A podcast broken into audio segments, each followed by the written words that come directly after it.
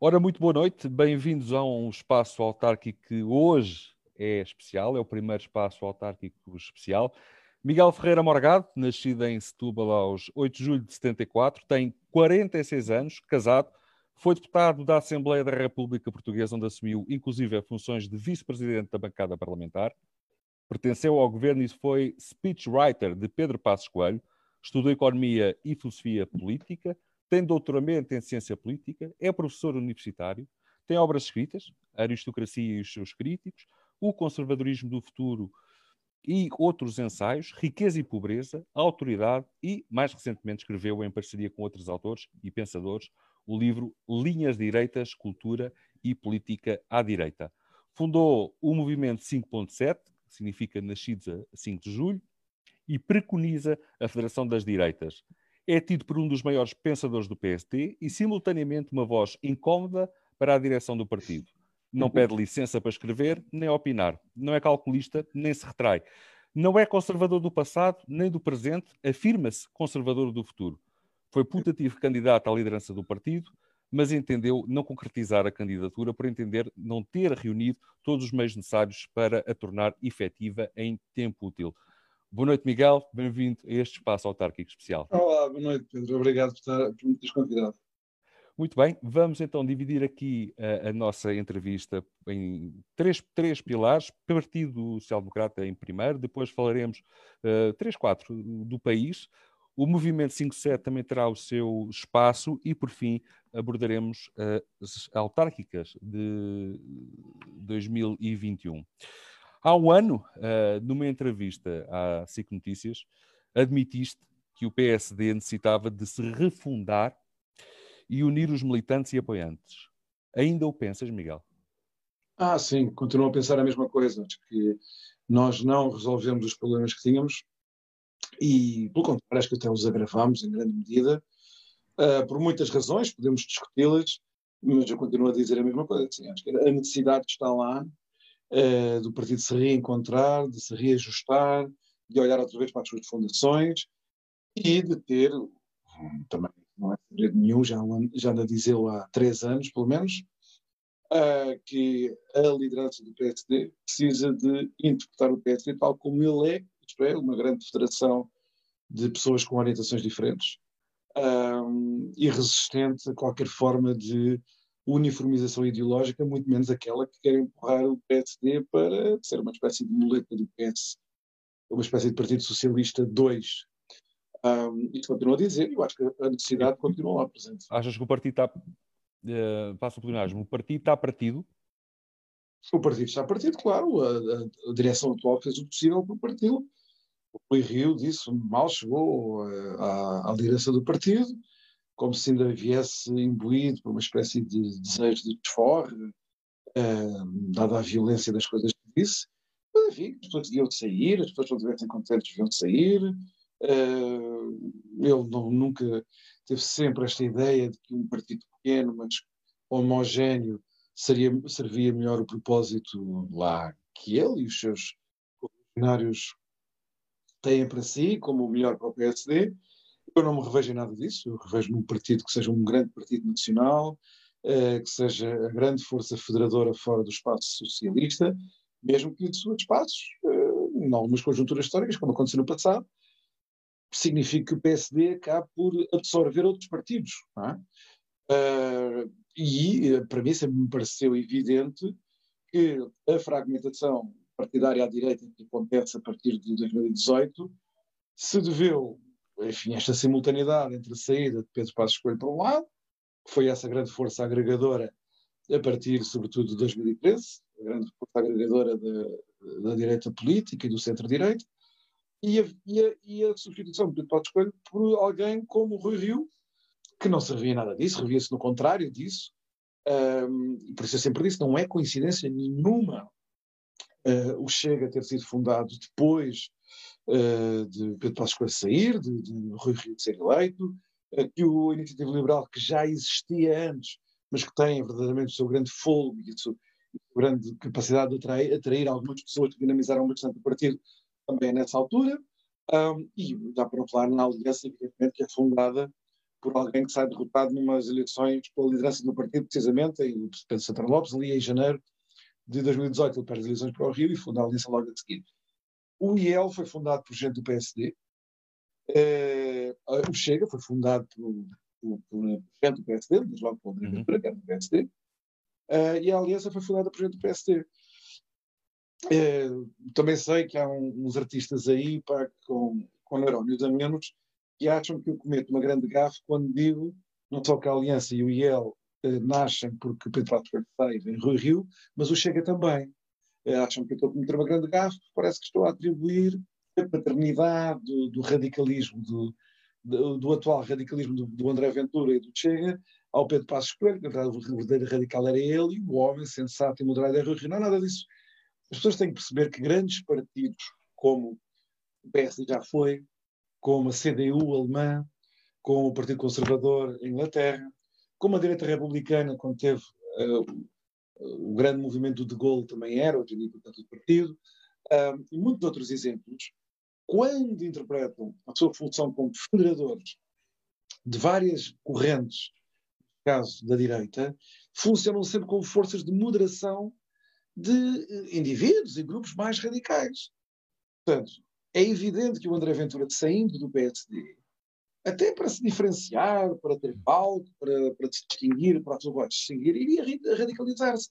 Portanto, mesmo estas forças que, políticas de grupos, pessoas, indivíduos, têm agora eh, mensagens mais radicais, neste naquele ponto, neste naquele assunto, dentro do PSD, precisamente porque estão inseridas numa grande família que os obriga a dialogar, a conversar, a discutir, a escutar eh, correligionários que têm opiniões diferentes das deles. Eh, isso obriga-os a moderar as suas próprias posições. O PSD foi sempre uma grande força moderadora eh, de, de, extremismos de várias espécies. E o Partido Socialista, até há pouco tempo, também tinha sido. Até há 20 anos, até há, até há 20 anos, até há 15 anos, tinha sido também uma força de moderação dos extremismos. Lembrou-se para isso. Enfim, estava tudo para ter o poder, para fazer lá as negociatas e aquilo tudo que fazem. E, portanto, viram que com a fragmentação da esquerda, assim que o Bloco de Esquerda aparece com força no final dos anos 90, o Bloco de Esquerda era anterior, mas no final dos anos 90 é conseguir força para desequilibrar o jogo à esquerda, decidiram, bem, então vamos, uh, para garantir que ganhamos eleições, ou para garantir que conseguimos estar no poder, uh, como António Costa disse em 2015, naquele grande movimento para o oportunismo, lembrando do muro de Berlim, não sei o quê. Um, mas isso é importante as pessoas perceberem que um PSD de grande uh, alcance federador é uma força de moderação de aulas ou de franjas que possam ser mais radicais fora do PSD. O Rio nunca percebeu isso. Os religionários achavam que se havia franjas radicais, eles achavam radicais tudo que não era lá da bitola do Rui Rio, deviam sair do partido. Uh, e essa fragmentação não é boa. Não é boa para, para as possibilidades de derrotar o socialismo em Portugal, Uh, e também não é boa nas circunstâncias históricas em que vivemos, e como nós podemos observar noutros países, esta fragmentação de um grande partido federador é óbvio que cria um grande incentivo para franjas mais radicais se afirmarem. Isso é, uhum. o que está a acontecer. Muito bem, Miguel. Assinou o, o João Marcos eh, Almeida um artigo de opinião no, no Observador, uh, e vou citar Uh, com as eleições internas no PSD, regressou a discussão sobre a natureza ideológica do partido. Isto está fosse daquilo que temos estado aqui a, a falar. E até sobre a questão uh, da ideologia da, da, política. Infelizmente, a discussão tende a reduzir-se às referências ideológicas dos seus dirigentes. Não me interessa muito saber, diz ele, se os dirigentes do PSD se consideram sociais-democratas, liberais, conservadores, de centro-de-direita, de centro-de-esquerda, que livros leram ou que foram os seus percursos intelectuais. O que me interessa, e muito, é saber se o eleitorado do PSD está à direita ou à esquerda. Em democracia, os políticos servem os eleitores. Por isso, as ideologias destes é que são relevantes. Reveste nesta afirmação, Miguel, ou a matriz ideológica deve imperar num partido e são os cidadãos que devem escolher que partido é adequado à sua forma de pensar. Eu disse uma coisa parecida, não exatamente idêntica ao que o João Marcos Almeida disse. E até tive a oportunidade de dizer no Conselho Nacional no Porto, em 2019, em janeiro de 2019, quando o Luís Montenegro tentou aquela enfim, destituição uh, intempestiva lá do Rio antes de ele concluir o mandato, portanto, evitar que o Rio fosse às eleições europeias de maio e depois das legislativas de outubro. Lembras-te disso certamente. Eu, eu fui ao Conselho Nacional, eu era, eu era deputado e, portanto, eu podia participar no Conselho Nacional.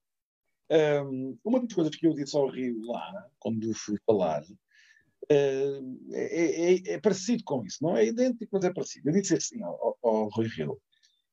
Ele não compreendia que ser líder de um partido como o PSD tem associado assim um fardo, o fardo da liderança do PSD. Qual é o fardo?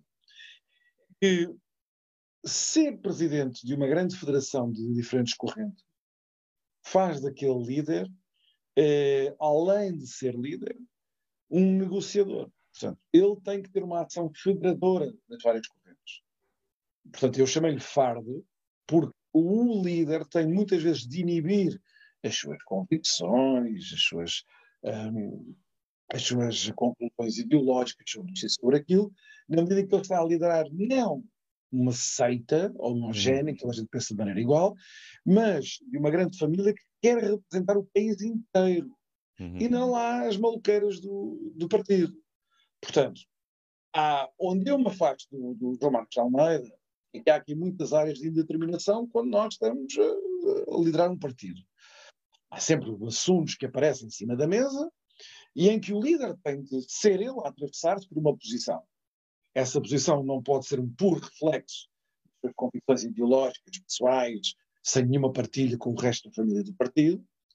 Tem de ser um reflexo de algo que ele escute, que ele sinta, que ele sinta, que emana da opinião dos militantes, não através de uma consulta referendária, porque não há tempo para isso, não é uma coisa prática, também não é uma coisa viável, enfim. Que ele, ele, o contacto que o líder tem sempre com os seus militantes o líder tem de se atravessar para propor uma solução, uma resposta do partido àquele problema que a sociedade apresenta naquele momento, mas e isso faz com que o líder acabe sempre por condicionar o partido um bocadinho mais para aqui, ou mais para a esquerda, ou mais para a direita, mas nunca perder de vista que a sua posição é de uma permanente negociação, de uma permanente eh, construção de mesa de diálogo das várias Flexibilidade. Uhum. Os grandes líderes do PSD foram sempre assim. PSD teve três grandes líderes que interpretaram isto magistralmente, à luz das circunstâncias em que cada um deles viveu. Foram circunstâncias muito diferentes. Sá Carneiro, quando fez a AD, e não nos podemos esquecer que fez a AD depois de perder mais metade do grupo parlamentar, não é? Os deputados que o abandonaram, que acharam que ele estava numa, numa esteira radical, teimosa, solipsista, etc. Cavaco Silva, não é? Uh, onde Cavaco Silva então foi tão bem sucedido que consegue até absorver uma grande parte do eleitorado do CDS e, uh, de, de, de, e às vezes uh, e depois Pedro Passos Coelho naquelas condições a partir de 2013 até, uh, até às autárquicas de 2017.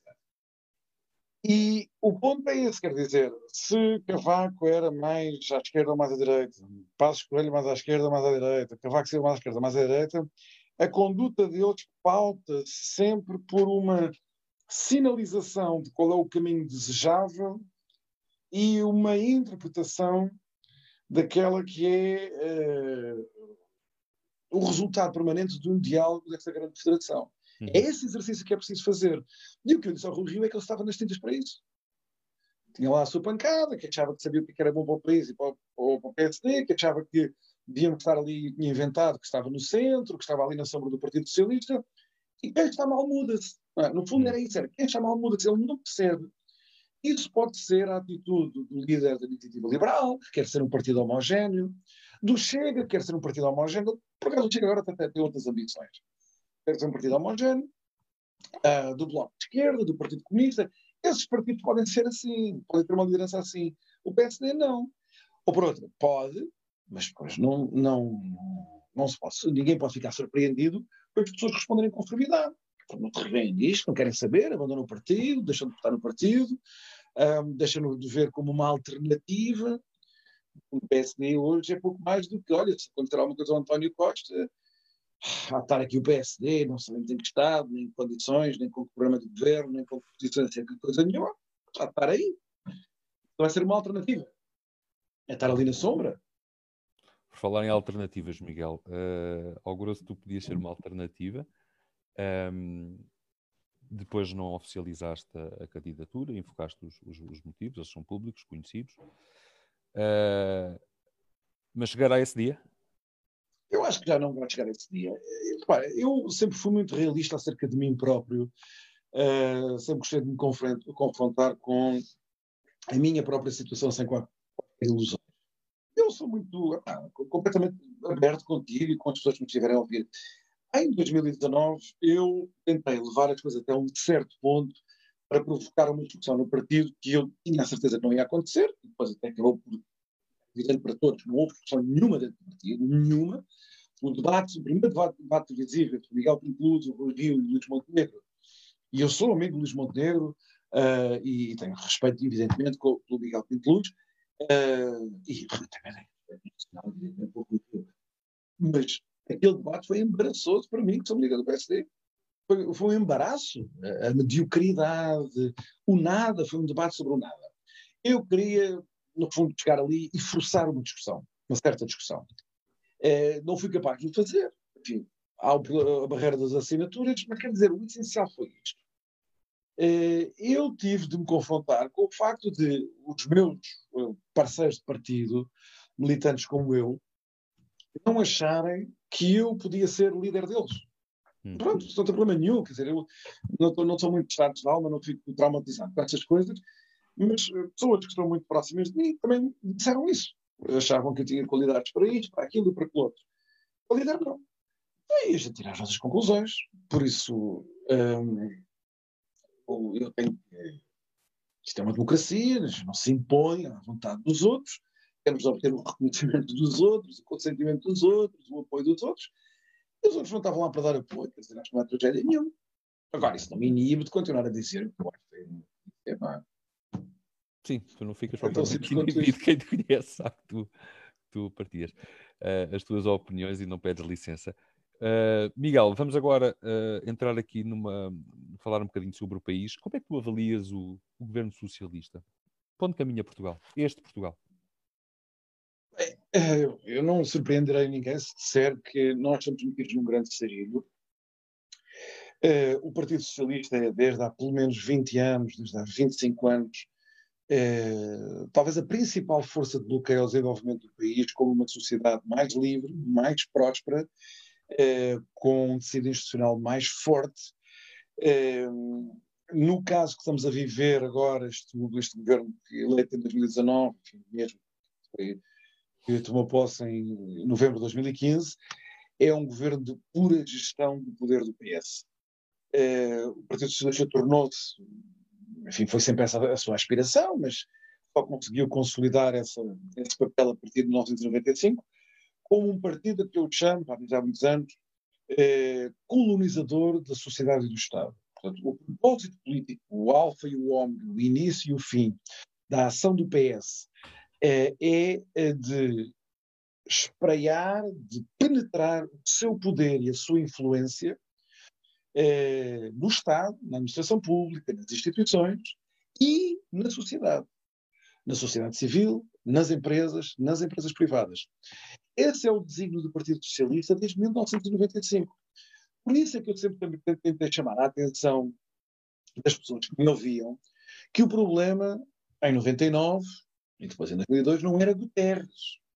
O problema em 2011 não era Sócrates. Sócrates tinha todas aquelas patologias que nós sabemos e, portanto, ele iria, enfim, está a ser julgado por algumas das coisas que fez. Um, mas o problema essencial da governação do país, uh, da corrupção, uh, da, da, tal colonização do, do, da, da, sociedade e do Estado, e, portanto, a consequente consequência disto a estagnação do país, tal estagnação do país do ponto de vista dos rendimentos, do ponto de vista económico, do ponto de vista dos horizontes de futuro, uh, não era problema de Sócrates e não é problema de António Costa. António Costa é alguém que pertence à escola. Aliás, todos eles brotaram do governo Guterres, não é uma coincidência. é uma escola, eles fizeram da mesma maneira. Eu sempre disse isso mesmo quando era deputado do, Parlamento. Eu sempre disse, é, são as mesmas pessoas, os mesmos uh, ministros de, de Sócrates, uh, e não só são os mesmos como, eu utilizava a linguagem do, são os que perpetram os mesmos truques que sempre perpetraram. É, quem assistiu com atenção aos governos Guterres e aos governos Sócrates, vê serem repetidos os mesmos truques, as mesmas mensagens, os mesmos malabarismos. E como existe este domínio do Partido Socialista sobre as instituições, sobre a comunicação social, os mesmos truques e sucessivamente desmascarados ao longo dos anos continuam a produzir os mesmos resultados. É incrível. Achas, então achas que o PS gera o momento e não procede a reformas que são necessárias? Não, o PS nunca não pensa à frente. Repara, é, é, o que eu estou a dizer. Não ter havido reformas não era, como te dizia antigamente, a fraqueza de Guterres, uh, as maluquices do Sócrates ou uh, puro taticismo do Costa. Não é por isso que não há reformas. O Partido Socialista nunca fará reformas por uma razão. As reformas implicam um risco. E implicam um risco. Que risco é esse? É o risco político de fazer mexer os equilíbrios das bases eleitorais e das clientelas. O PS nunca vai correr esse risco. Nunca. Portanto, nunca haverá reformas com o Partido Socialista. Nunca, jamais. Porque esse é o equilíbrio onde o país estou e que serve os propósitos do Partido Socialista. Então, ah, agora veio o, o Costa em 2015, já ninguém acredita. Em 2015 prometia reformas não sei do quê. Eu lembro-me quando Sócrates apareceu, quando as eleições com a maioria absoluta, toda a gente dizia que ele ia ser um primeiro-ministro ultra-reformista. E as reformas não fazem acabar. E eu, na altura, já dizia para mim, é tudo uma tanga. Eu, eu, eu, dizia e até escrevi isso, logo quando eu, nos meses do governo dele, que é, uma coisa, era uma coisa intitulada Alternativa à Modernização. Era uma coisa que tinha escrito na altura, chamava-se o, artigo, o título do artigo, acho que chamava-se Alternativa à Modernização. Era essa. Uh, nós não saímos daqui. E depois nós chegámos a 2020, quando veio a pandemia, e eu acho que aconteceu ali uma coisa que devia levar as pessoas a perceber que nós estamos no mesmo impasse de há 25 anos. Foi isto. Vem a pandemia, eh, as pessoas apercebem-se, com muito atraso, também neste país é sempre assim, de que isto vai ter um impacto económico muito grave. Inicialmente, ainda a propaganda tentou dizer, uma loucura, eu e outros desmentimos isso na hora, mas enfim, éramos poucos, que Portugal até se ia safar melhor na crise. É sempre assim também, é sempre a propaganda diz sempre Portugal vai se safar sempre melhor na crise do que os outros todos. E depois, quando a, vem a crise vem, fazem as contas, nós estamos pior do que os outros todos. Desta vez foi igual. Desta vez foi igual. Há um artigo Expresso, então, para pura propaganda do Ministério das Finanças, a dizer que Portugal ia convergir com a Europa com a crise provocada com a pandemia. Uhum. Uma loucura completa, completa. E eu, eu e outros, certo, que era para enganar. Eu ia dizer isto. Quando finalmente o país se dá conta que somos os melhores do mundo, que a crise aqui vai doer muito mais do que vai doer no resto da Europa e por aí adiante, nós vemos que Portugal não passa de um país que implora fundos europeus como uma questão de vida e de morte. E foi isso que aconteceu. Nós vimos em António Costa, em Marcelo Rebelo de Sousa e depois no pôr de apoio aos dois, que Portugal estava na posição de 1985.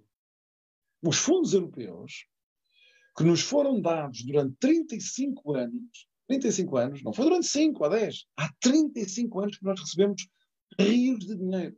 Rios de dinheiro. Um, e a lógica dos fundos foi sempre: nós agora damos este dinheiro para vocês se tornarem independentes deste dinheiro. Nós chegamos a, a 2020, 35 anos depois, uhum. e nós estamos tão dependentes do dinheiro como estávamos em, em, quando recebemos a primeira vez em 87. Portanto, o país está num impasse que se prolonga indefinidamente. E prolonga-se indefinidamente como? Para mal dos nossos pecados, só há uma maneira de cortar esta. Só, uma, só, só, só existe um acontecimento político capaz de cortar este, este cordão de vitalidade do Partido Socialista, que é a vitalidade do PS é a estagnação e o definimento da sociedade portuguesa. Mas só existe uma possibilidade de cortar isto, é uma possibilidade péssima para o país. É, o Partido Socialista só perde o poder quando há um colapso de finanças públicas. Mais nada vale o poder do PS. Mais nada. O PS governa, não precisa ter maioria absoluta para governar, já vimos isso, e governa como quer, sem limites ao seu poder, sem maioria absoluta. Não tem maioria absoluta e faz o que quer. Uh, não há nenhum escândalo de liderança. Eles tiveram um primeiro-ministro corrupto, que foi apoiado por todos que estão no governo. Não lhes causam moça. Um, corrupção, incompetência, desemprego, crise, nada causa moça. O colapso do Serviço Nacional de Saúde, como temos agora, nada causa moça. Só há uma coisa que verdadeiramente causa moça, que é um colapso de finanças públicas. Aconteceu em 2002 e depois de maneira catastrófica em 2011. Mais nada derrota o Partido Socialista. Então nós temos que nos perguntar uh, até que ponto é que a democracia, como um regime onde, entre muitas outras coisas, corresponde à possibilidade de haver alternativa no governo, não é? E significa alternativa no partido que governa, até que ponto é que aqui em Portugal isso, isso está verdadeiramente garantido? Eu acho que não está. Esta razão. A fragilidade de todas as forças sociais e políticas, não o PS, mostram quão desequilibrada a sociedade portuguesa se tornou. E nós estamos a pagar o preço por isso, quer dizer, eh, malta da minha idade ou mais nova, aquilo que o país nos últimos 25 anos teve para oferecer foi ou salários baixos o resto da vida, ou emigrar. Ou uhum. emigrar. Uh, e se isto não é suficiente para nós mostrarmos uma certa inquietude relativamente a este impasse que eu tenho estado a descrever, é difícil então perceber o que é que poderia ser essa, essa, esse, esse desequilibrar político. A mim choca-me bastante que, além do PS, haja tanta gente que colabore na grande mentira que é convencer os portugueses que são os melhores do mundo, porque o Cristiano Ronaldo é o melhor jogador do futebol do mundo, então nós fazemos uma generalização para, para analogia, temos os melhores professores do mundo, o melhor Serviço Nacional de Saúde do mundo, a melhor sociedade do mundo, Lisboa é a cidade mais bonita do mundo, coisas que o Presidente da República, o atual Presidente da República, tem prometido com grande prejuízo do país. Com grande prejuízo do país porquê? Uma espécie de cortina que se estabelece uhum. entre a possibilidade dos portugueses avaliarem em concreto a sua situação e perceberem que têm de mudar, o, político tem de mudar, a orientação do governo tem de mudar, ou então ficarmos nos resignados a uma mediocridade que nos vai arrastar para o último lugar uh, na União Europeia, da lista de países da União Europeia, quanto medes por rendimento médico. Para, para alguém da minha e da tua geração, dizer-nos, imagina eh, em 91, 92, 93, 94, a gente da nossa idade, dizer-nos assim: olha, daqui por 25 anos, aqueles países do leste da Europa, paupérrimos, com salários baixíssimos, uhum. vão-nos ultrapassar todos. Uhum. Tu dirias que era impossível. Tu dirias, não, estás a sonhar, não tens, a noção das realidades, não sei o quê. Metade já nos ultrapassou. Outra metade vai, vai a caminho de nos ultrapassar. Se isto não é uma demonstração de um enorme fracasso político que tem como responsável o Partido Socialista, é quer dizer, em condições de democracia no contexto europeu, eu não sei história de maior fracasso pode haver do que esta.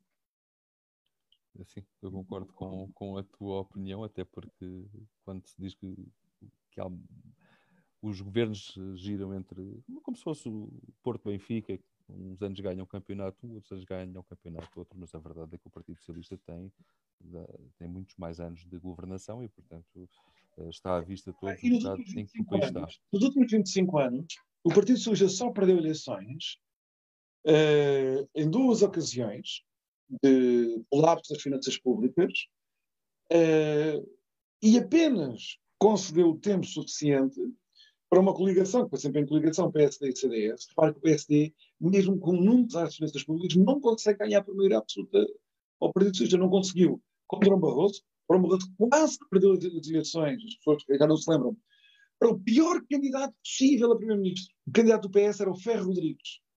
O Ferro Rodrigues, na, em pleno pântano socialista, quase que venceu ao Durão Barroso. E depois, com Pedro Passos Coelho, ficou muito longe da maioria absoluta, teve 38%, ou coisa assim, ficou muito longe da maioria absoluta, e Sócrates, já com a Troika em Portugal, a Troika chega em abril, as eleições são em junho, tem muito problema de assistência, Uhum. Só que levou 28% para casa, o PS 28% para casa. O Rui Rio, nos seus melhores dias, não consegue 28% que é da oposição. Um, Sim, e agora com os, com os, novos partidos, novos que já não são assim tão novos, claro. mas as pessoas entendem, uh, essa perspectiva das maiorias absolutas, acho que ela já não se coloca. Isso veremos. E nós não sabemos o que é que nos está reservado para o futuro. O Partido Socialista ficou próximo de uma maioria absoluta agora, em 2019, preciso dizer. Eles não ficaram muito longe. Uh, eu, quanto ao PSD, na medida que o PSD deixou uh, de querer liderar este espaço político, o Rio deixou de querer, já tinham lá o caminho de centro, não, não quer liderar espaço político nenhum à direita, uh, permitiu a fragmentação partidária, fragmentação do eleitorado, nós vemos, falamos com as pessoas, sabemos o que é que está a passar. Um, no horizonte, com uma liderança deste estilo, o PSD não, não terá maioria absoluta. Quer dizer, na medida que é possível fazer vaticínios, eh, teria de acontecer uma catástrofe inimaginável ao Partido Socialista para, para, para um tal cenário se colocar. E eu duvido muito que sequer o PSD tenha possibilidade, com uma liderança deste tipo, de se aproximar de uma maioria absoluta. De que chegar lá, mas de uma maioria absoluta. E mais, o espaço do centro-direita tem a possibilidade de todo somado ter maioria absoluta nessas circunstâncias. Eu ia te perguntar agora, e relacionado com o que estavas a dizer, se, se, nesta fase em que António Costa, na minha perspectiva, faz apenas uma gestão, apenas, do momento, se isto não, era, não deveríamos estar a assistir, pese embora as sondagens digam que não, se não era suposto estar a assistir um desgaste natural do, do, do, do PS e do seu líder, e por outro lado, no outro lado da balança, ter o PSD a cavalgar, mas não é isso que, há uma ligeira sumida do PSD, ou seja, o PSD não, não, não tem aquele clique, não aproveitando este desgaste, porque é um desgaste do Partido Socialista, está desgastado, pelo menos eu tenho essa ideia. Bem, mas vamos ver, a gente não sabe exatamente o que é que está a passar, as sondagens têm sido tão falidas em tantos sítios, bem, mas podemos dizer o seguinte, acho eu. O PSD não deu razão nenhuma às pessoas ao eleitorado para que as pessoas transferissem o seu, eh, seu apoio para o partido, quer dizer, o Partido Social Democrata, em ocasiões estratégicas, até mutilou-se uma carta de Rui Rio para dizer que as pessoas que andam a criticar o governo são patrióticas e não sei o quê. Uh, querem andar a votar ao lado do Partido Socialista, houve a vergonha da votação dos debates quinzenais, onde houve mais deputados do Partido Socialista a votarem contra a abolição dos debates quinzenais e do debate de preparação do Conselho Europeu do que do PSD. Uh, eh, quer dizer, o PSD não tem dado sinais nenhums. Eu acho que a estratégia de, de Rui Rio e a direção do Rui Rio é esperar que o poder lhe caia na mão. Mas nada. Acho que estão convencidos que o Partido Socialista, perante uh, o contexto difícil que não tinha conhecido antes, que, que, já está presente, que o desgaste natural irá levar as pessoas a apoiar o, o Rui Rio e o PSD. Uh, quase até por um movimento de inércia, como eu estava a dizer no início. Eu, por acaso, duvido muito que isso aconteça. Uh, repara, Pedro, se a restrição externa. Eu tive a oportunidade de dizer isto, que eu te vou dizer a ti, tive a oportunidade de dizer ao Presidente da República há uns tempos. Mesmo. Se agora, outubro ou novembro de 2020, se a restrição externa financeira fosse a de 2010, 2013, aquela que Sócrates enfrentou no final uh, do seu governo antes de cair e depois que nós enfrentámos até as 2014, a razão financeira fosse essa, o Costa já não era Primeiro-Ministro, já tinha ido para casa e o Marcelo não se iria recandidatar. Portugal tinha caído aqui num desastre, outra vez económico e financeiro, terrível. Uhum. O que faz perceber a oposição que enquanto esta restrição financeira externa se mantiver tal como ela está agora, e vai se manter nos próximos cinco anos, certamente, o PS está seguro. O PS está seguro, quer dizer, eu, eu, eu estava a dizer isso há pouco. Não é o colapso do Serviço Nacional de Saúde que já está aí. Nós temos, são centenas de pessoas de portugueses que morreram, não foi por causa do Covid, foi por falta de cuidados. Eh, o colapso do Serviço Nacional de Saúde já está aí. Coisa de dizer, vamos fazer assim para evitar o colapso do SNS. É, é uma cantiga, já está aí. Isso não é suficiente para provocar uma derrocada no, no, no apoio ao Partido um, o desemprego que está aí, a fome em Lisboa, em Porto, em Setúbal, também não. Portanto, as coisas estão enquistadas numa, num equilíbrio político que fazem com que o único fator de desequilíbrio seja este, o colapso das finanças públicas. Ora, isso está garantido que não ocorrerá, salvo se aqui uma música assim, não a fazer, é, é, durante os próximos cinco anos, certamente. Portanto, eu acho que esses cálculos estão viciados pela falta de consideração de, de enquadramento, digamos assim, se quiser chamar assim, estratégico. É, o Costa, o António Costa, é, gostava de sair do governo para ter um grande cargo europeu.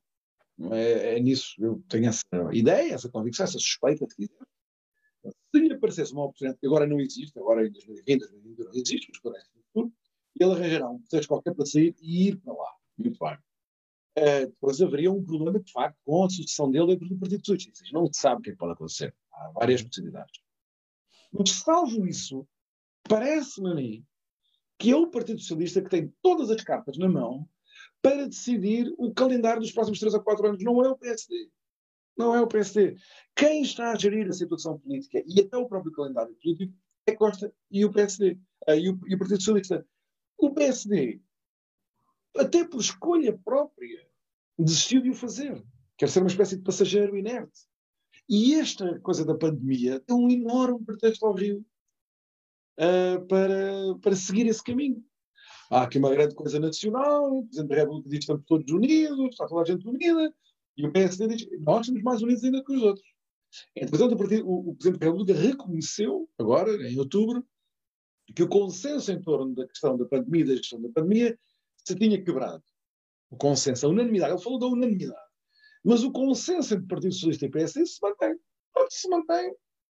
Quer dizer que o PSD, a expectativa do PSD é esperar que haja uma espécie de desgaste natural ao Partido Socialista e o poder cair no colo. Eu diria que não confiem nisso. Sabe? Eu tenho aqui mais uma pergunta para te fazer, relativamente ainda aqui na, na questão de, do país. Uh, é uma opinião minha que há uma, em Portugal uma tentativa de compressão uh, dos direitos fundamentais e também das liberdades, nomeadamente, e para citar casos reais, a tentativa de obrigatoriedade de uso de uma app, Stay Away Covid, a proibição de circulação entre conselhos quando não foi declarado o, o, estado de emergência, foi hoje, mas não tinha sido ainda, ou ainda o policiamento das redes sociais. Há quem diga, Miguel, que há bocadinho tínhamos falado disso, já temos a DGS, só falta mesmo a PID. Uh, estaremos a trazer paulatinamente o pior dos regimes totalitários? Bem, o pior eu não diria, porque o pior dos regimes totalitários foram coisas particularmente sinistras que nós conhecemos no século XX. No caso, a Alemanha Nacional Socialista e, a, e, a, e os regimes uh, comunistas marxistas. Uh, pior do que isso é difícil, quer dizer, é, Sim. imaginar o que é que pode ser do que a Revolução Cultural do tempo do mal, o stalinismo, o hitlerismo, quer dizer, são coisas inomináveis para nós. Agora, dito isto, eu disse há dois anos, numa ocasião pública, que nós em breve iríamos estar a lutar pelos direitos fundamentais que, julgaríamos estar uh, garantidos. E eu acho que isso é cada vez mais verdade. É? Uh, há uma transformação uh, do debate, do debate público, democracias ocidentais, há uma transformação do conteúdo cívico da intervenção das pessoas, a meu ver, isso deu-se por uma iniciativa, pela iniciativa da extrema-esquerda, há 20 anos, e depois pôs em marcha uma série de reações e de respostas e tudo mais, um, e que tem como fito transformar as sociedades, agora já não através de uma revolução na estrutura económica, como ponto de partida, como era antigamente, na, nos manuais marxistas, mas proceder a uma espécie de uh, configuração dos modos de pensar das pessoas. Uhum. Portanto, uma vez circunscritas as possibilidades do pensamento e as possibilidades da expressão, então nós conseguiríamos encaminhar a sociedade para os fins revolucionários desejados. Uh, e isso teve um grande apoio a partir do momento em que a esquerda começa a adotar enfim, esta invenção que é fruto das transformações ideológicas do maio de 68, pós-marxistas, digamos assim, uh, e que ganha uma grande força nos Estados Unidos e depois a partir daí são exportadas para a Europa. identidades, ou, ou identity politics, ou política identitária, como querem chamar. E isso tem consequências diretas no modo como se aceita a repressão eh, de liberdades fundamentais, como a liberdade de pensar, eh, a liberdade de falar e de escrever, eh, e a tolerância a, a, um debate entre opiniões mesmo diferentes. E nós estamos a assistir à degradação dessas possibilidades todas, que são possibilidades estruturantes da democracia, quer dizer, não existe democracia sem isso. As pessoas podem ter eleições de 4 em 4 anos, não é necessariamente democracia.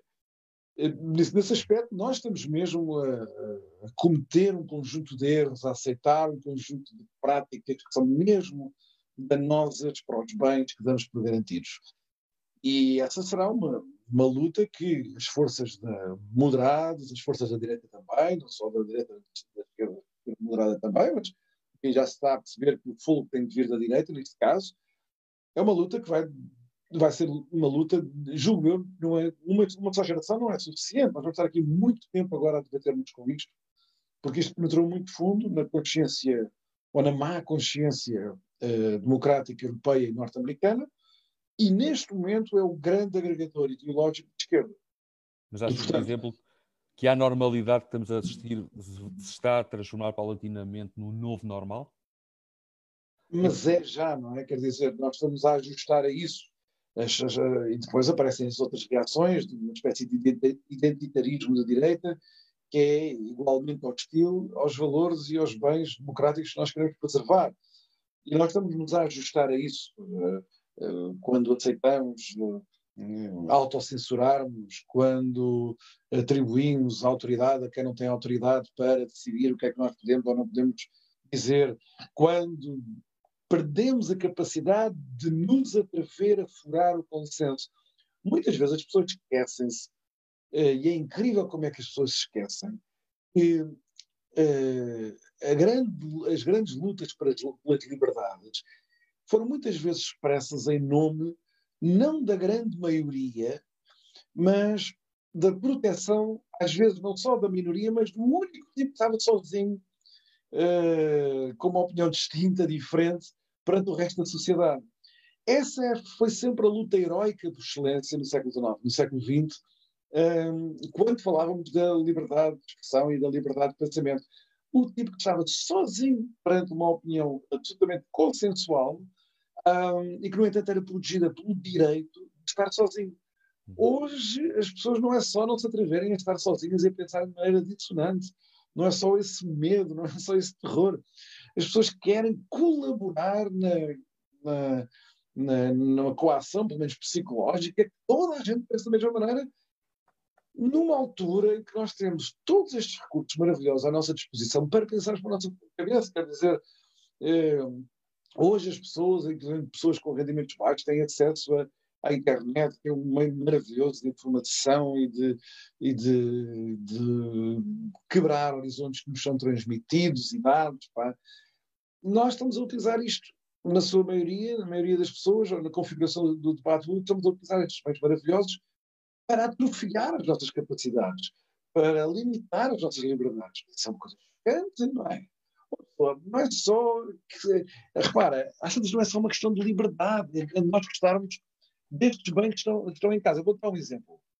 Há um grande crítico literário comunista, pá, o tipo era de esquerda, um, americano, enfim, não sei se seria exatamente comunista, mas era esquerda-esquerda, esquerda tradicional, chamado uhum. Harold Bloom, uh, que era um, um, grande crítico literário, uma super estrela de todo o mundo, com livros traduzidos em todas as muitas línguas, em Portugal, não se nos usa nada de jeito, ele tinha aí muita coisa traduzida, Uh, ele uma vez, quando estas coisas começaram do Identity Politics, estava lá a apresentar lá aquelas coisas da literatura universal, Shakespeare, uh, Dante, uh, Milton, essas coisas todas, e começa imediatamente a malta a dizer ah, isso é só homens, não há mulheres, e é só brancos, e não sei quais. E ele disse, num ambiente ultra violento, hostilidade absurda, ele disse uma coisa que me parece muito verdadeira.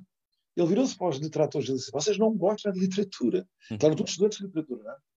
Não gostam de literatura. Portanto, o, a, a, doença ideológica, a patologia ideológica é esta. E eu acho que a esquerda promove isso com resultados muito danosos para, para dentro e para o futuro. é que tu pões esta, esta fã, este desejo de conformar os outros à tua ideologia à frente de todos os outros bens. Neste caso, do Bloom era a literatura, mas não, tu podes ligar para tudo o resto.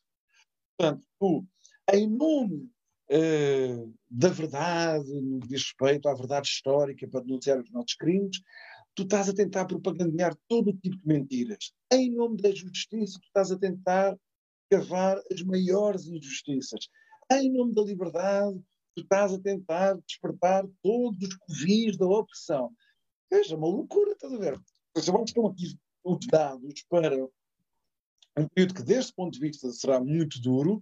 Nós, felizmente, temos outros sustentáculos da ordem democrática, da ordem das liberdades, que ainda estão lá presentes. As coisas são mais frágeis do que a gente pensa, porque eu não diria que estamos a caminho do, do, do, do totalitarismo, da ordem, que já uhum. conhecemos uhum. isso. Enfim, isso exigiria pá, um desastre que nós nem conseguimos conceber nem imaginar. Uns é? tiques, uns tiques. Agora, que estão a tentar comprometer um conjunto de bens muito preciosos, ah, estão, e justifica a mobilização política para, para resistir a isso. Para resistir a isso. Muito bem. Vamos agora para falar do movimento 5.7. Em março de 2019, tive, como tu sabes, a dita de estar presente no Espelho d'Água, em Belém, onde foi apresentado o movimento 5.7, inspirado na Aliança Democrática de Sá Carneiro, e que tinha que tem, tinha e tem, como objetivo refundar a família não socialista. Conseguiste congregar várias tendências da direita nesta iniciativa, que vão do PST, passando pelo CDS, até aos mais novos partidos, a Iniciativa Liberal e Aliança. Há também os desalinhados, de partidariamente, que são de direita. Escreveste, Miguel, somos nascidos a 5 de julho, ou Movimento 5.7. Formamos um movimento cívico e cultural que veio não para substituir os partidos, mas para auxiliar os partidos da direita Viemos para abrir o espaço de reunião e refundação das direitas e toda a família não socialista. Queremos conversar e discutir todos os temas, grandes e pequenos, que nos ligam ao futuro, sem tabus nem conformismos. Sobre uh, o Movimento 5.7, eu tenho duas perguntas para te fazer. Faça então a primeira. O Movimento 5.7 afirmou que a direita atravessa hoje uma crise política e cultural que é evidente para todos. Estou a citar. Estamos em outubro uh, novembro, aliás, de 2020. Como descreverias a ação do 5.7 neste ano e meio, que, desde o seu crescimento, vá? Uh, se correspondeu às tuas iniciais expectativas e como é que está a direita em Portugal? Bem, eh, nós fizemos uma coisa importante, enfim, nós tínhamos um conjunto de iniciativas preparadas, depois a, a pandemia comprometeu e enfim, foi uma grande chatice. Mas nós fizemos uma coisa que me pareceu importante. Nós lançámos um livro que tens atrás de ti, uh, chamado Linhas Direitas, que reuniu 84, 85 autores, também de orientações muito distintas, e falámos aí de muitos dos temas. Nós quisemos que esse livro fosse uma espécie de base de discussão futura, não necessariamente para já, mas para o futuro, sobre uma reflexão cultural, não necessariamente partidária, nem sequer de, assim, não, não pronuncia nenhuma uh, mobilização da ação política, nem sequer setorial, mas para que houvesse aí, ficasse registado um espaço de discussão interna, plural, heterogénea. Eu acho que foi um ponto muito importante. Como o José Miguel Ajú disse, disse no programa dele da opinião, quando ele falou do livro, é sintomático do tempo que vivemos, foi muito antes da pandemia, eh, de que um livro desta natureza, que nunca tinha sido feito em Portugal, um, tivesse sido recebido com o silêncio e com que foi. Um, e isso não foi, não foi um acaso, foi um acidente. Um, portanto, este livro foi um momento importante, um marco importante, esperemos que fique, uh, esperemos que o seu impacto não tenha esgotado neste primeiro ano, ou então, enfim, no primeiro ano do seu lançamento, possa perdurar. Uh, mas eu tenho que dizer que as expectativas formámos no início não se confirmaram. Realmente nós não vivemos um período, de várias razões, em que haja um grande desejo de trabalhar e promover e cooperar para fazer a tal federação, embora neste caso o movimento 5.7 nem sequer tenha nada a ver com partidos, nem com alianças partidárias, nem nada disso. Uh, acho que nós estamos mesmo numa fase, por várias razões, mas estamos mesmo numa fase em que os atores à direita, grandes e pequenos, uh, estão a esbarrar em como é que eu ia dizer isto para não ser muito desagradável, em indisponibilidades para, para cooperar. Eu acho que isso é verdade. Uh, os pequenos partidos têm muitos incentivos para não cooperar, vão crescer, acham que, que os ventos votam a, favor deles. O CDS está numa crise, está enfim, desagradável para o CDS, não está a ser realista, mas está a lutar pela sua sobrevivência, não como partido, mas como grande partido nacional, é? com representação no território, etc. Uh, eh, eu acho que isso neste momento é evidente, podem nessa luta ser muito bem sucedidos e, uhum. e dar salto, etc. Mas, enfim, acho que as coisas não, não estão fáceis para o Francisco Rodrigues Santos e para a direção dele. Ah, o PSD, já falámos sobre o PSD, é um conjunto de incentivos que fazem com que as pessoas queiram disparar em direções contrárias. E depois, a juntarem esses incentivos, há realmente uma indisponibilidade de ordem cultural para as pessoas comprarem. E, e eu, enfim, eh, tenho de reconhecer que eu tive confiança na minha capacidade de fazer, de transpor essas indisponibilidades entre as pessoas que aqui eram estratégicas e eu não fui capaz. Não fui capaz. É difícil ainda vencer essa, talvez num outro contexto histórico, num outro ambiente, essas indisponibilidades sejam mais facilmente vencidas. Neste momento não são facilmente vencidas. É, o tempo é de dificuldade. Estás a ver? Eu não tenho ilusões quanto a quanto à minha própria condição, quanto à minha própria situação. Deixa-me fazer-te uma pergunta que eu acho que muitas pessoas se colocam, provavelmente já estás a adivinhar qual é, tem a ver com o Chega. O hum. Chega não entra nas contas do 5.7. Porquê? Sendo ele o partido mais à direita em Portugal. Bem, repara, o 5.7 não se desdobrou em função dos partidos, até porque os partidos nem receberam muito bem o 5.7 os, os grandes, portanto, o CDS e o PSD, na altura, as suas lideranças, eh, infelizmente não, não só não cooperaram, como também acharam que não era uma grande ideia, que era uma má ideia. Rio, pelas razões que toda a gente sabe, que era eu e outras pessoas, enfim, estavam metidas naquilo, mas no caso do CDS é porque achavam que era despropositado, etc.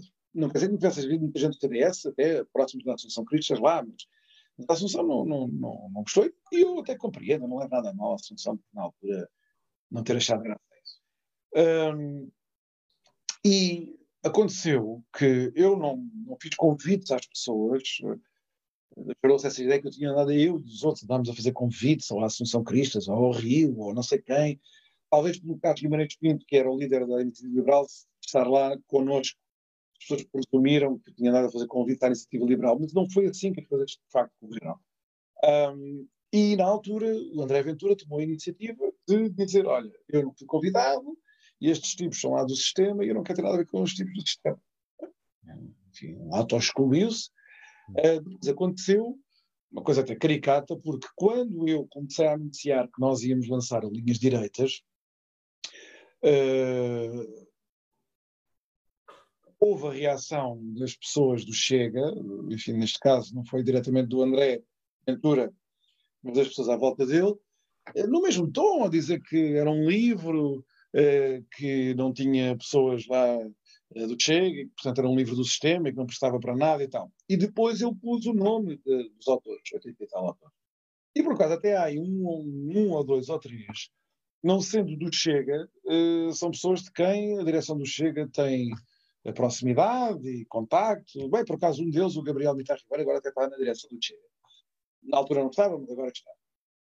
E acho que eles perceberam que era uma pensar que estávamos a fazer uma espécie de cordão sanitário, como agora se diz ao Chega. Não foi essa. A minha intenção não foi fazer cordão sanitário, nem a eles, nem a outros, não é convidar este do partido daqui e aquele do partido, nem convidou andei atrás da aliança, não andei atrás da iniciativa liberal, aderiu quem quis. Uh, como tu, Pedro, uh, aderiu quem quis. Uh, eu fiz questão de não fazer isso para não se pensar que havia uma espécie de cantonamento. Agora, eu também sempre disse que a federação desta federação das direitas, para não ser um mero cálculo aritmético para a conquista do poder, tinha de ter denominadores, de, denominadores comuns de ordem política, que eu chamei o reformismo, quer dizer, tinha que ser um, esta federação para mim fazer, faria sentido se fosse um compromisso para o reformismo, lá está, o oposto do Partido Socialista, e um reformismo enquadrado por uma forma de europeísmo. Portanto, não seria o europeísmo federalista, de, de dissolvermos o país em troca de fundos europeus para todo o sempre e desistirmos do país que temos. Há gente que gostava de fazer isso. Dar logo essa ideia, mas também é a recusa uh, de uma deriva nacionalista que diga que nós somos melhor na Europa, estamos melhor fora da Europa do que dentro da Europa. Isso é o suicídio do país, sobretudo no atual contexto histórico. Agora, provavelmente há pessoas no, no Chega que se revêem mesmo nessa, nessa disposição, quer dizer, essas pessoas auto-excluem-se de um movimento destes. Agora, mais recentemente, isto podiam ser tudo conjecturas e essas coisas todas, mais recentemente, nós estamos a assistir a esta novela dos Açores, é? onde, a acreditar nas notícias, ainda hoje, não é? O André Ventura diz que não está disponível para viabilizar o governo do PSD nos Açores, não é? É, que se o, faz esta proposta absurda ao Rui Rio, que é para, em troca de um apoio de dois deputados, nem sequer apoio para o governo, de dois deputados na Assembleia Regional, o PSD teria de fazer uma revisão constitucional, teria de apoiar uma revisão constitucional naqueles termos malucos do, Chega, a castração química de pedófilos, a, a, a redução para 100 deputados, aquelas malucas que eles têm lá na, revisão constitucional, são livres de o fazer, atenção, eu sou contra aquilo, eles são livres de apresentar aquele projeto de revisão constitucional. Agora, querem vincular um partido uh, nacional, neste caso é o segundo maior partido português, uma revisão constitucional, não é qualquer coisa, não é dizer, olha, queremos mudar uma coisa na lei do ambiente. Não, revisão constitucional. Uh, em troca do, de uma viabilização do governo das Açores Bem. Se é assim, se o André Ventura quer jogar o jogo dessa maneira, e eu já disse isso ao, ao público, ao jornal público, uh, o André Ventura não pode pensar, e o Chega não pode pensar, que tem aqui a possibilidade de uma posição, de ser uma posição de neutralidade, em nome de ser um partido antissistema, entre o PSD e o PS. Não, não, não, não. Neste caso as coisas são muito simples. Ou o André Ventura viabiliza o governo do Partido Social Democrata dos Açores na Assembleia Regional, ou não faz e apoia a viabilização do, do, das veleidades socialistas. Quer dizer, ou neste momento, isto é o fardo dos partidos que depois adquirem a representação parlamentar e, e, são forçados a fazer escolhas. Não querem fazer uma escolha, isso é lá o problema deles. Eles ou são aliados de um governo liderado do PSD para desmantelar um governo de corrupção e de estagnação, que é de clientelismo que existe nos Açores, ou então são aliados aos objetivos do Partido Socialista. Não há uma terceira via. Ele vai tentar convencer as pessoas que há uma terceira via, que é não comprometem com o PSD, nem com o. Não, não, mas neste momento a escolha política é esta. Repara, as circunstâncias políticas não são como as nós desejamos. Às vezes levamos com, ela na, com elas na cara. Depois tens escolhas binárias para fazer é cruel. É, se não quiser, sai da política, deixa isto para outros. Ele não quer, então tem que fazer escolhas binárias. Neste caso, ele vai agora começar a dizer, se não viabilizar isto, eu acho uma loucura, um tiro no pé todo também, mas se ele não viabilizar isto, ele vai começar a dizer, ah, nós estamos é acima dos dois, e não sei o quê. Não, está não. Ele vai uh, satisfazer as validades do Partido Socialista. Ele torna-se um aliado objetivo do Partido Socialista. Eu acho que para quem diz que veio para aqui para falar pela direita, alguém que agora se torna involuntariamente ou não, isso pouco importa em política, se torna num aliado do Partido Socialista, o eleitorado de direita tem também que começar a, a, tirar conclusões, não é? Isto é uma loucura, reparem. E toda a gente sabe que eu, tenho, eu sou muito crítico do Rui Rio. Esta noite tenho sido do Rui Rio, como, como tu ouviste. Neste caso, o Rui Rio tem toda a razão. E eu, nas declarações que fiz ao público, disse o Rui Rio tem, não, não deve sentir-se intimidado pela esquerda, que não tem nenhuma autoridade agora para falar sobre quem é que o PSD pode coligar ou não, era o que mais faltava. Uh, mas não deve ceder, não deve ceder nem um milímetro, foi a expressão que eu dizer, nem um milímetro à resposta da divisão que chega, não deve nem um milímetro. Que ainda por cima já nem se as ideias são boas ou más. É querer jogar num tabuleiro desses para viabilizar um governo regional nos Açores. Meu Deus, então, se tivéssemos que fazer uma coligação nacional para ganhar eleições legislativas ao PS, seria o quê? Era o André Ventura que era o candidato a primeiro-ministro, não o líder do PSD. Acho, eu acho que eh, o, o, o, se o André Ventura insistir nesta, neste tiro no pé, eu acho que pela primeira vez desde que o Chega apareceu, as forças de direita têm toda a legitimidade e até, até na campanha eleitoral para as presidenciais, Marcelo Rebelo tem toda a legitimidade para dizer quem é o senhor para falar da direita e na luta contra a esquerda, quando na decisão fundamental se torna um aliado objetivo do Partido Socialista, que é o grande problema que a gente tem em Portugal. Ficou claro, é? Miguel. Não percebo qual é a autoridade agora do Ventura para dizer ao Rui Rio que ele é a muleta do PS ou como Marcelo Rebelo de Souza é a muleta do António Costa. Ele é nos Açores.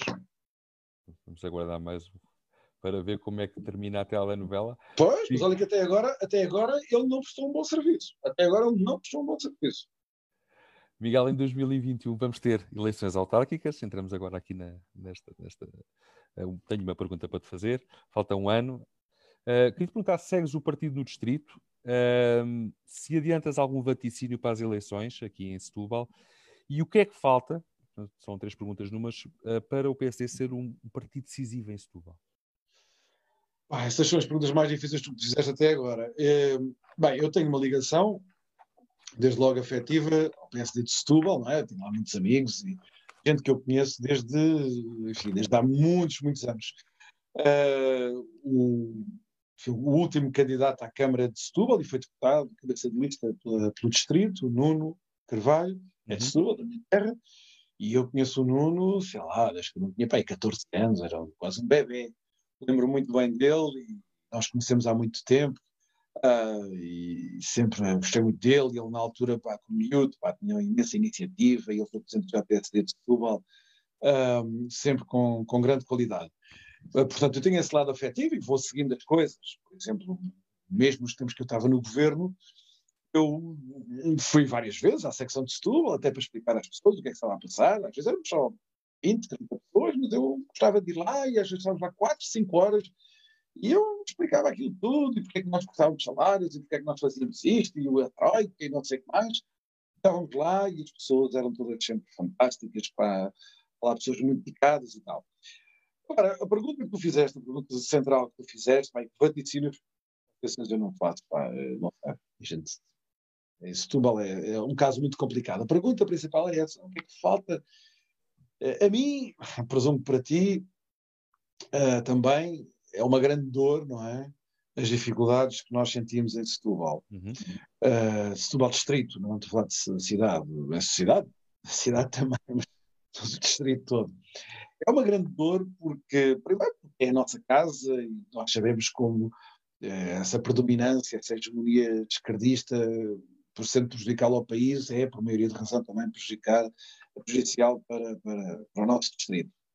Eh, a nossa fraqueza é uma fonte de desgosto permanente, foi sempre assim, houve ali espaços onde não foi tanto assim, por exemplo, os grandes vitórias de Cavaco Silva também tiveram bons reflexos ali em Setúbal. Agora, o nosso, a nossa, depois disso, a nossa fraqueza em Setúbal tem sido todos os anos um bocadinho pior do que, do que antes, quer dizer, parece-nos a caminhar numa rampa deslizante da qual nós não conseguimos sair. O CDS também pode dizer a mesma coisa, mas o CDS é portanto, mas no que respeita à parlamentar, o que é uma coisa também muito preocupante. Eu tenho dificuldade em, em, em, em saber exatamente, dar uma forma para dizer o que é que o PSD precisaria fazer. Eu acho que nas circunstâncias em que o PSD está, e disse isto às vezes a presidentes distritais, eu acho que o PSD em, no Distrito de precisa de arriscar. Quer dizer, coisas que o PSD Nacional se calhar não diz, não faz, não propõe, o PSD tem de se sentir muitas vezes desvinculado do que é a opinião maioritária, porque tem que arriscar, não tem nada a perder. E isso vale para a política autárquica, vale para a política nacional. É, uma coisa que eu acho que nós estamos a perder muito, PSD, relativamente ao grande PSD dos anos 80 e enfim, no início dos anos 90, nós estamos a perder a capacidade de sermos liderados, não digo agora na, na Comissão Política Distrital, é irrelevante. Não é irrelevante, mas enfim, não é o decisivo. É termos grandes figuras regionais, estamos sempre na nossa história, muito representativas da sociedade, mas não que acreditar a nada, nem ser, nem ser presidentes de coisa em nenhuma, mas estavam lá, eram do partido, eram associados ao partido, grandes vozes, um, que falavam pelas regiões, que tinham presença, as pessoas sabiam quem eles eram. Nós, militantes para, dos distritos em Portugal, somos pessoas eh, trabalhadoras capazes e gente que dá tudo pelo partido e muito patriotas, serviço público, mas fomos tornando, e eu também sou assim, fomos tornando cada vez menos representativos, porque as pessoas não sabem quem nós somos. O PS tem uma falta de. Não é só para não acho que isso é particularmente grave. Identidade. Nós não somos líderes locais. Quer dizer, nós não temos o nosso partido militante que sejam líderes locais. Isso é muito importante. Pessoas que conheçam uh, bairros inteiros da sua cidade, que saiam da sua cidade, da sua cidade e da cidade de 20 km ao lado, imagina que saiam do Seixal, venham a Setúbal e as pessoas, sabem, as pessoas de Setúbal sabem quem eles são. Certo. E no PS dos anos 80 e 90, ficar no Distrito de Setúbal não era tanto assim, mas no Norte era muito assim, no centro, na Madeira, claro. Nos Açores também foi assim. E nós, em Setúbal, precisamos disso. Como é que a gente recruta gente dessa? Isso é muito difícil. Eu não tenho nenhuma fórmula mágica para, para dar. Eu diria então isso, nós precisamos de, de ter líderes comunitários locais nas nossas fileiras, não necessariamente para estar nas equipas das comissões políticas centrais ou, ou, de secção, mas para, para serem nós, para, para, estarem presentes nos plenários, para nos dizerem coisas, para falarem por nós eh, nos fóruns em, em, que estão presentes, eh, que não é necessariamente só na comunicação social, como a gente sabe. Um, e hoje em dia, através das redes sociais, uma pessoa pode se tornar eh, pode se tornar ali dona de, um, de, uma multidão de seguidores. Nesse aspecto é mais fácil, por um lado fragmenta mais as coisas, mas por outro lado também os meios são mais fáceis. E, e o PSD precisa de arriscar mais. Nós precisamos arriscar mais, uh, precisamos ser um partido mais ousado em Setúbal. E vamos, na, nessa ousadia, se calhar corremos o risco de muitos disparados. Acho que potencias aí uma, uma reflexão, acho que potencias aí uma reflexão essa, essas tuas ideias uh, potenciam uma reflexão uh, futura. Miguel, sem teres dado conta, vamos entrar num momento descontraído desta entrevista, precisamente com o nome que tu focaste na bocado, se chama rampa deslizante. Hum. É o momento rampa deslizante, carne ou peixe, preto ou branco, em que eu te farei algumas perguntas descontraídas uh, e aquilo que te peço é, são respostas rápidas uh, e, portanto, o que sair, saiu. Ok? Ok. Almoçarias com Rui Rio? Não percebi, não percebi. Se almoçarias com Rui Rio. Ah, sim, sim. E se fosse almoçar com Rui Rio, pedirias choco frito ou tripas à moda do Porto? Choco frito, pelo ser forçado ali a saborear os sabores do, da minha terra. Muito bem, boa opção. Continuamos nas almoçaradas. Imagina, Miguel, que ganhas um prémio para almoçar em Lisboa, num bom restaurante, com uma boa carta e uma melhor garrafeira. Todavia, por regra do patrocinador do prémio, terás de escolher um convidado entre António Costa, Jerónimo de Souza e Catarina Martins. Qual convidarias? Bem, convidaria o António Costa porque, por uma única razão, porque ele é Primeiro-Ministro, não é porque eu acho uma pessoa particularmente interessante, por acaso até acho não acho que seja interessante. Ele é Primeiro-Ministro, eu trabalhei para um Primeiro-Ministro, trabalhei num gabinete de Primeiro-Ministro, e era uma maneira de me pôr a par, pelo menos, algumas das coisas que eu deixasse escapar sobre os assuntos do gabinete do Primeiro-Ministro, só por isso. E destes três, quem nunca convidarias ou não colocas essa hipótese? António Costa, Jerónimo de Souza e Catarina Martins. Quem é que eu nunca convidaria nunca, para ir nunca. jantar fora? Radical. Ah, acho que não. Ninguém. Não. Jantar fora. Ok. Eu não faria em, jantar com nenhum dos três. Uh, o António Costa, só por aquela razão que eu disse, os outros dois não têm nenhum interesse, mas quer dizer, também não. Aquela coisa, não me sentaria à mesa com essas pessoas. Ah, não. Não me sentaria à mesa assim. Dizes ser o último passista do PSD. Porquê? é, bem, toda a gente sabe que eu tenho uma admiração pelo Pedro Passos Coelho. É, eu, o que eu quero dizer, talvez, é que eu, como tenho um laço de amizade uh, com o Pedro Passos Coelho, não é só uma coisa profissional ou política, não, nós somos amigos. Eu gosto mesmo muito dele como homem, como amigo, e ele foi muito meu amigo, e estou muito grato a ele por muitas coisas que ele fez por mim. Um, o que eu direi é que eu serei sempre o último dos passeios, quer dizer, quando já mais ninguém for, eu ainda serei, isso é o que estou a dizer. Mas nada. Mas eu acho que há muitos passistas em Portugal, mesmo muitos. Há uma ala miguelista no PSD? Ah, pá, infelizmente não há. Eh, eu acho que as pessoas no PSD me respeitam, mesmo aquelas pessoas que não me acham muita. Uh, enfim, não, não, que acham que eu, não, que eu estou ali a mais e tal. Eu acho que as pessoas têm a naturalidade de respeito por mim, nem que seja respeito intelectual por mim, mas uh, as pessoas não me veem como líder. Agora, eu acho que haverá, haveria, há uma ala do PSD que, que diz: ah pá, esse gajo devia estar aí numa vice-presidência ou, ou num governo, podia ter um cargo qualquer. Ah, isso eu acho que sim, acho que há pessoas que acham graças à minha intervenção e acham a minha intervenção. Isso, És professor universitário. Já reprovaste algum aluno por te aborrecer de veras com escardices nas aulas? Não, não, jamais. Isso é uma coisa. Não, repara, a relação professor-aluno. Deixa-me só agora demorar um bocadinho de tempo, que isso é muito importante, até porque vivemos estes tempos muito conturbados. A relação professor-aluno é uma relação sagrada. É tão sagrada que a política não se pode meter. Eu digo sempre aos meus alunos, e já tive muitos alunos que eram, estavam envolvidos politicamente, nos partidos, às vezes fora dos partidos, mas com muito envolvimento, de, de várias orientações esquerda e direita. E eu sempre disse: não, não, não, aqui nas aulas essas eh, partidarites ficam lá fora. E os meus alunos, se não fosse a minha intervenção mediática, nunca saberiam pelas minhas aulas onde é que eu me situo. Quer dizer, eu aí acho que eu aprendi muito, levei muito a sério a lição de Max Weber uh, na, na, palestra, na famosa palestra que ele dá, que ele deu, intitulada e que fez agora, há uns anos, fez 100 anos, uh, há pouco tempo, uh, intitulada Política como Vocação, onde ele diz que uh, a sala de aula, no fundo, é ali um espaço que tem de ser inviolável.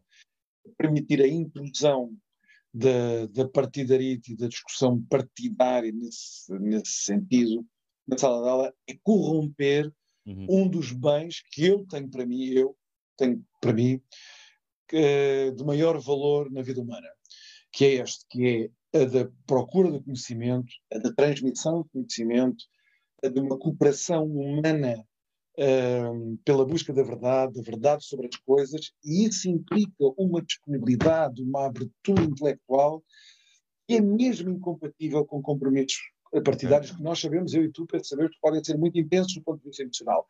Na minha sala de aula não entra nada disso. Tu, Miguel, que ensinas e gostas de Marx. Alguma vez tiveste dúvidas sobre o teu caminho ideológico e partidário? Não, sobre o partidário, sim, então, estamos, eu tenho sempre hesitações.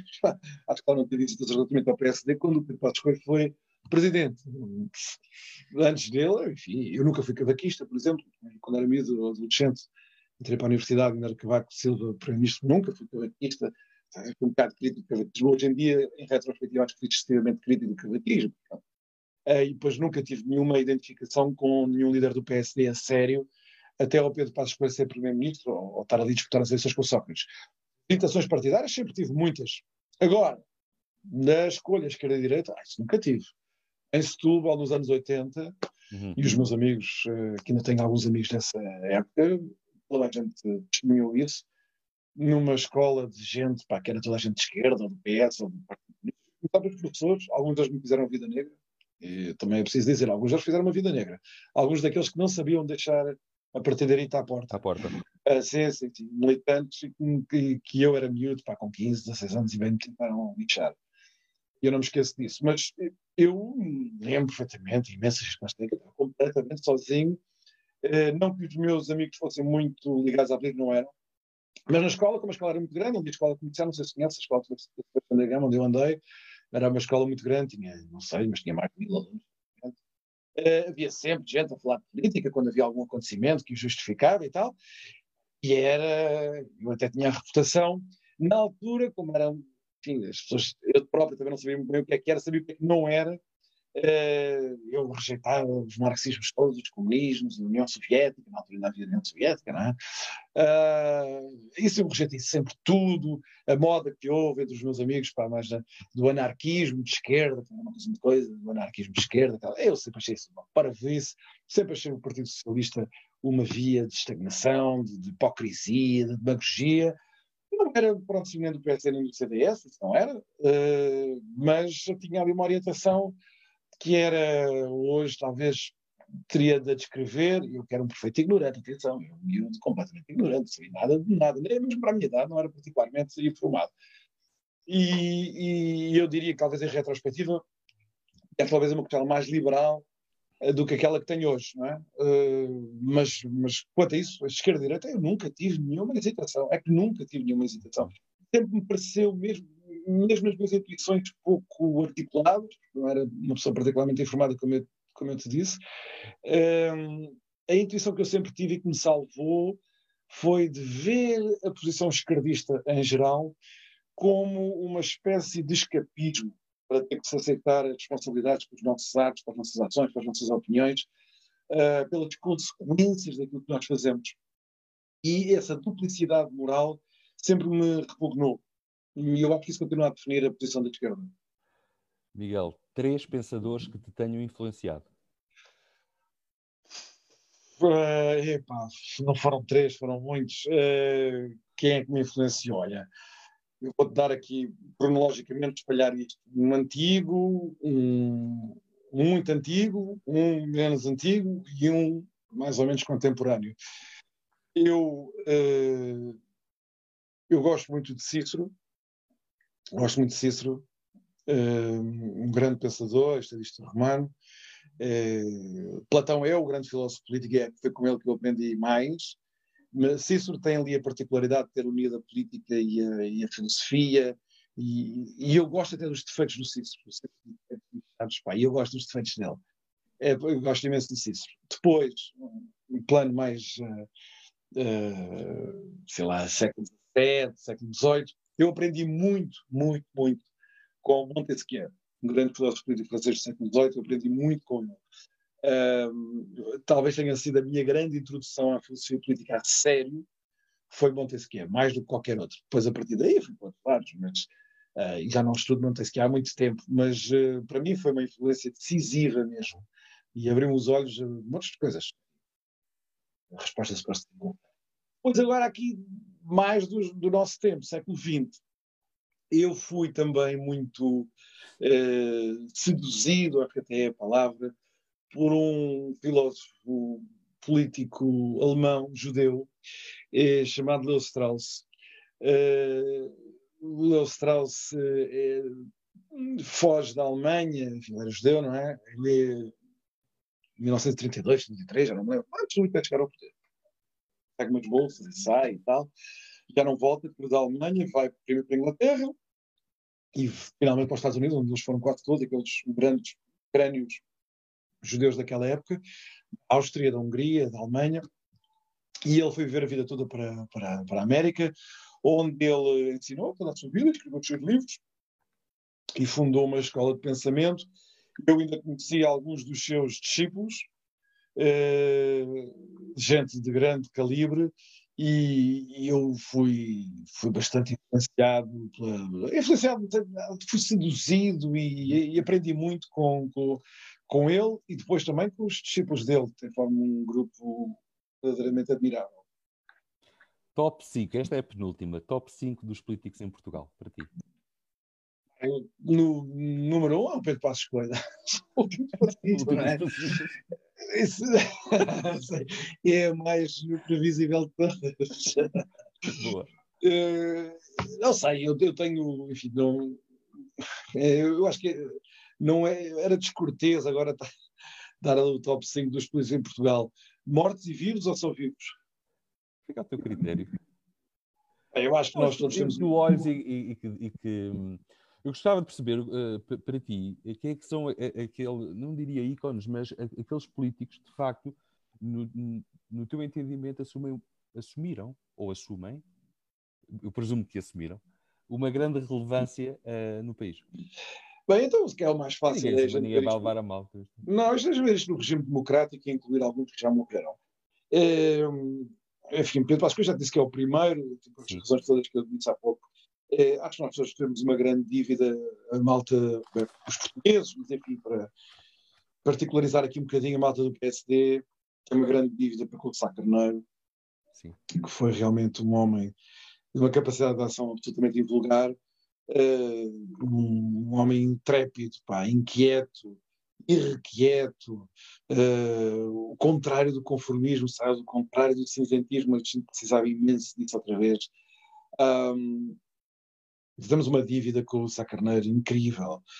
Foi mesmo uma coisa, ter morrido daquela maneira tão cedo, foi mesmo uma grande tragédia. Depois, acho que não está muito na moda, e eu nunca fui um cavaquista, mas quer dizer, Cavaco Silva, como ele fez questão agora de dizer no livro que publicou, é, é, é, o portador da única experiência governativa que foi bem sucedida naquele sentido, teve continuidade política, ele foi 10 anos primeiro-ministro, e foram uns 10 bons anos para Portugal. Quer dizer, outros foram primeiros-ministros, Sócrates foi primeiro de 6 anos, Passos foi 4, Passos já vai a 5.